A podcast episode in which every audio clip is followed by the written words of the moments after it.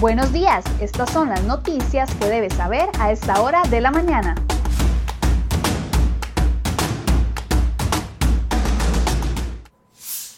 Hola, ¿qué tal? Muy buenos días. Gracias por acompañarnos en Cero Hoy Noticias. A continuación, un resumen de las informaciones más importantes que les traemos en la portada de cereoy.com el día de hoy.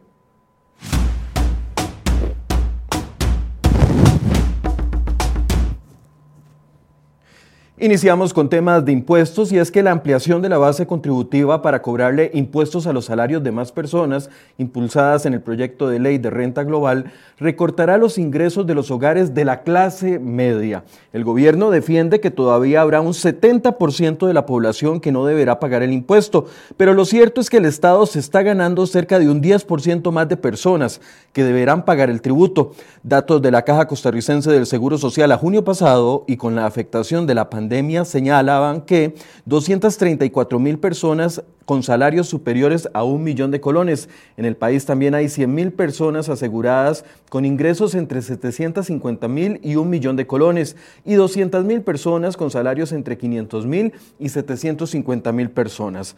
Perdón, colones. Estos serían las más afectadas por el proyecto de ley impulsado por el gobierno de Carlos Alvarado, ya que busca que el impuesto se cobre a partir de los 683 mil colones de salario sin las reducciones.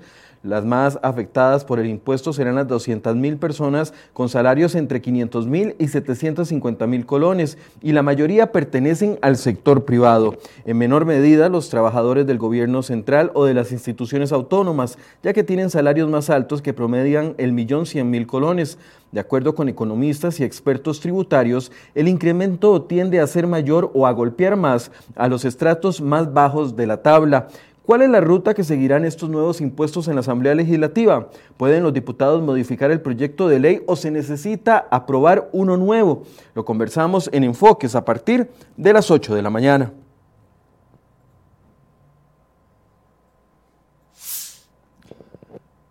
Y a partir de esta semana, el debate en la Asamblea Legislativa se intensificará con la discusión de tres aspectos que generan una confrontación alrededor del proyecto de ley de empleo público. La Comisión de Gobierno y Administración de la Asamblea Legislativa discutirá cómo quedará el salario global, las convenciones colectivas y el salario escolar de los empleados del sector público. Esta ley es vital en el marco de la negociación con el Fondo Monetario Internacional para acceder a fuentes de financiamiento para enfrentar, la crisis fiscal agravada por la pandemia.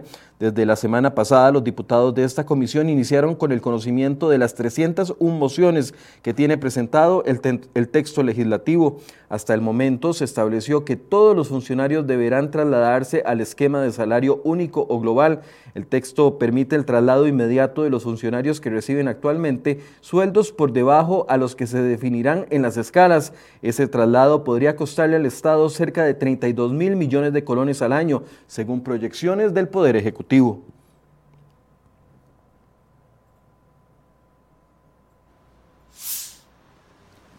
Las autoridades de Recope y el sindicato de la entidad firmarán hoy martes una nueva convención colectiva, pero los contenidos no se conocerán hasta que el documento esté homologado por el Ministerio de Trabajo en tres meses. Las negociaciones comenzaron a inicios del año pasado, incluso entre noviembre del 2019 y eh, febrero del 2020.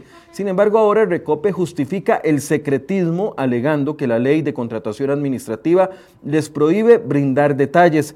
Esto no sucedió con otras convenciones colectivas que se firmaron recientemente, como la, de la Caja del Seguro Social o la del MEP, que publicaron sus contenidos e incluso se pudieron detener algunos abusos que contenían los acuerdos. Aunque están en juego decenas de millones de fondos públicos, Recope dice que la información se mantendrá oculta. El presidente Alvarado pidió ayer que se revelara lo antes posible, pero no dijo si eso significaba hacerlo antes de los tres meses dictados por Recope. Esta convención colectiva era una de las que más abusos con fondos públicos contenía y la sala cuarta en los últimos años ha eliminado algunos que los consideró excesivos.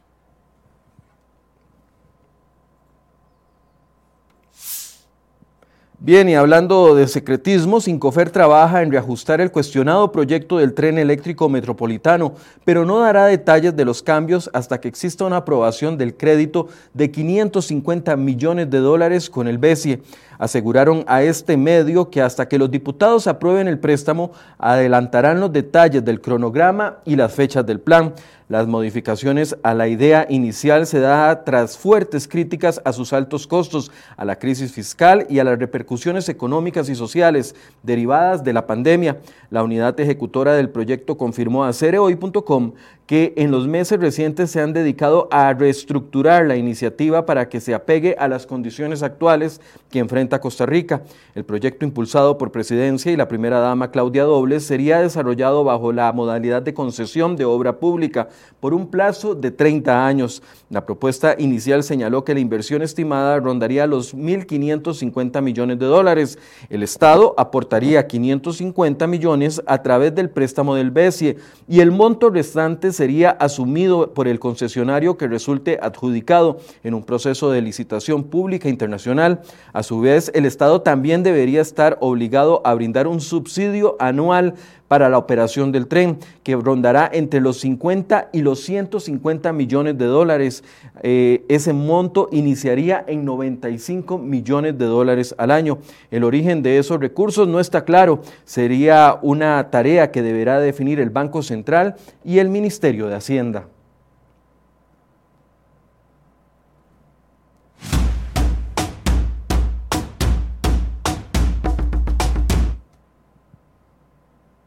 Vamos a una nota que le traemos en la portada de cereoy.com el día de hoy.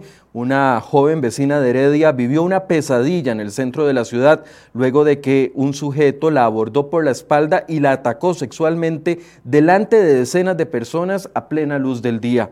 La joven, de nombre Priscila Mora, conversó con CRHoy.com y denunció que un hombre moreno y bien vestido abusó de ella en las inmediaciones del mercado de Heredia. Los hechos ocurrieron el pasado viernes alrededor de las 3 de la tarde. La joven relató que iba caminando y de pronto el sujeto la tomó por los glúteos y la besó a la fuerza, le bajó la blusa y le dejó varios moretones por la agresión. Tras el incidente, la mujer interpuso la denuncia en el organismo de investigación judicial de Heredia, donde ya se investiga el caso. Personas de la zona le indicaron que el sujeto es conocido y, se pidió un análisis de las cámaras de seguridad en los alrededores. Durante las últimas semanas se han presentado múltiples casos y denuncias públicas sobre víctimas de acoso callejero que alzan su voz con el objetivo de frenar este tipo de conductas.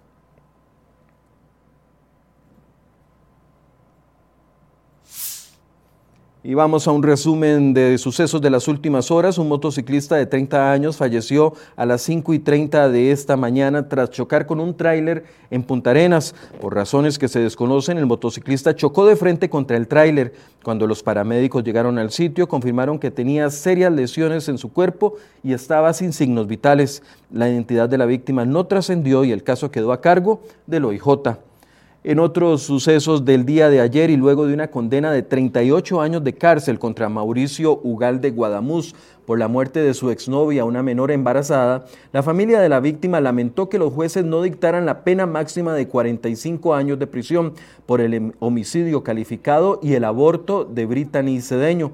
En medio de lágrimas, la familia anunció que planea presentar una apelación, pues consideran que la condena se quedó corta. La víctima fue asesinada por su expareja y dos mujeres más. Una fue condenada a 36 años de cárcel y otra sigue en una causa aparte. Y vemos imágenes del exdiputado Abelino Esquivel, porque su hermana Grey Esquivel Quesada que era ex jefa del despacho de este diputado cristiano, exdiputado cristiano, fue condenada a nueve años de prisión por tres delitos de concusión y uno de enriquecimiento ilícito. La mujer recibió la sentencia por cobros superiores a los 10 millones de colones que le hizo a los asesores legislativos de su hermano entre 2017 y 2018. Abelino Esquivel y su esposa de apellido Cortés Oporto también deberán enfrentar un juicio por este caso.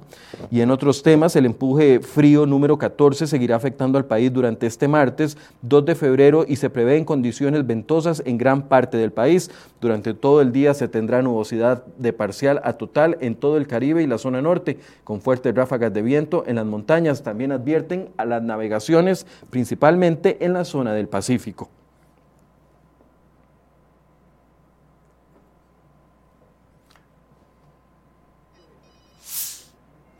Bien, y otra de las notas que les traemos en cereoy.com el día de hoy, la Fiscalía General de la República programó para dentro de un mes la diligencia de revisión del contenido de los teléfonos y el computador del presidente Carlos Alvarado en el marco de la investigación por la creación de la unidad presidencial de análisis de datos UPAT. La fiscala general Emilia Navas ya notificó respectivamente a los abogados de todos los acusados que conforman la defensa de cada uno de los imputados en el proceso.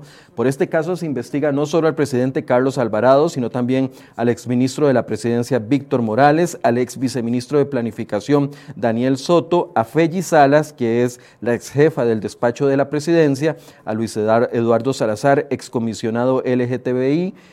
a Diego Fernández y a Alejandro Madrigal, ex asesores del presidente.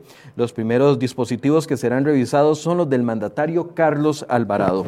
La dinámica consiste en revisar cada sección de los teléfonos y el computador, extraer las informaciones y adjuntarlas a la causa como prueba relevante, tal y como lo planteó la fiscala general Emilia Navas al juez de garantías del primer circuito judicial de San José. En caso de que encuentren evidencia sobre otros tipos de situaciones que puedan considerarse como irregulares o posibles delitos que configuren una ilicitud, la Fiscalía deberá gestionar ante la Sala Tercera la apertura de una nueva causa judicial contra el presidente o bien contra el resto de los imputados.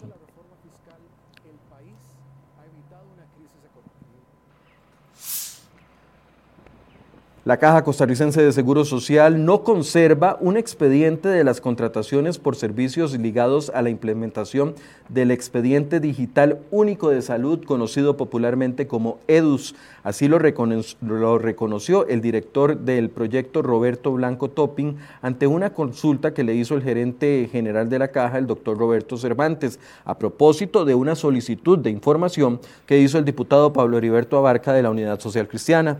Según la explicación, el EDUS es un proyecto que se desarrolla en un 100% por profesionales de la caja, por lo que no obedece a una contratación y consecuentemente no existe el expediente. Eso es lo que ellos dicen, la ley 96, 9162 del 23 de septiembre del 2013 le dio a la caja dos años para implementar el EDUS en todos los EBAIS y en los siguientes tres años en los 29 hospitales. A principio de enero, la Caja recurrió a contratar a ICE a través de un convenio marco de cooperación entre ambas instituciones. Ese convenio contempla la suscripción de contratos de prestación de servicios o alianzas o alianzas entre las partes para el desarrollo de diversos proyectos e iniciativas pero es cuestionado por posibles sobreprecios, ya que sin el ICE la caja podría ahorrarse durante todo el proyecto hasta 26 mil millones de colones.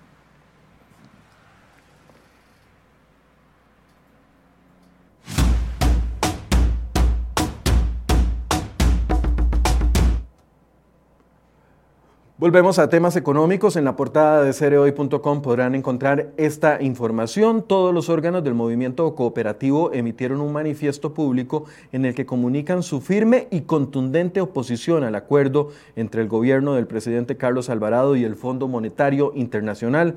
La decisión la tomaron al considerar que lo negociado entre ambas partes, sobre todo dos de los proyectos de ley que generaron durante el proceso, es una amenaza directa para el movimiento y para los trabajadores trabajadores. Se refieren específicamente al proyecto de ley marco de empleo público y a la ley de reducción de beneficios fiscales y ajuste de tarifas de rentas de capital para fortalecer el sistema fiscal. Según el movimiento, esas propuestas comprometen la economía y la capacidad adquisitiva de la clase trabajadora costarricense.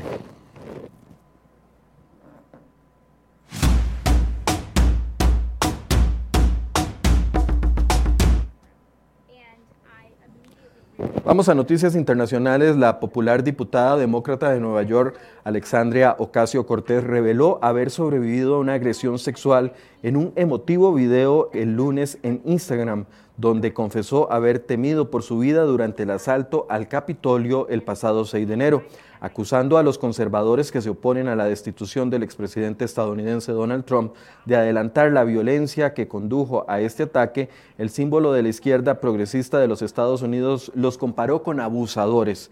Intentan decirnos que pasemos a otra cosa sin rendir cuentas, sin que se diga la verdad o sin afrontar los daños extremos, la pérdida de vidas humanas y el trauma.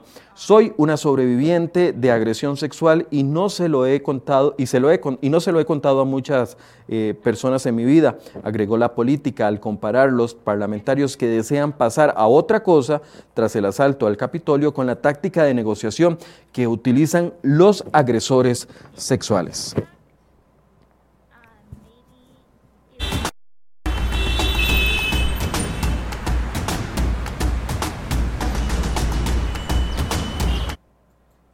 Y hacemos un breve recorrido por las principales carreteras del país para ver el estado del tránsito. Ahí tienen eh, el sector de la rotonda de San Sebastián en San José, donde se ve un tránsito completamente fluido, incluso dentro de circunvalación. Ahí tenemos otra toma de la rotonda de la bandera, donde ya se ven eh, los trabajos que se están haciendo en ese sector para el paso a desnivel, tránsito completamente fluido. También tenemos el sector de la Sabana, vista hacia Escazú sobre la ruta 27, donde hay un tránsito completamente fluido. Recordemos que hoy el empuje, número, el empuje frío número 14 va a generar condiciones muy frías y ventosas, así que hay que tener cuidado en carretera.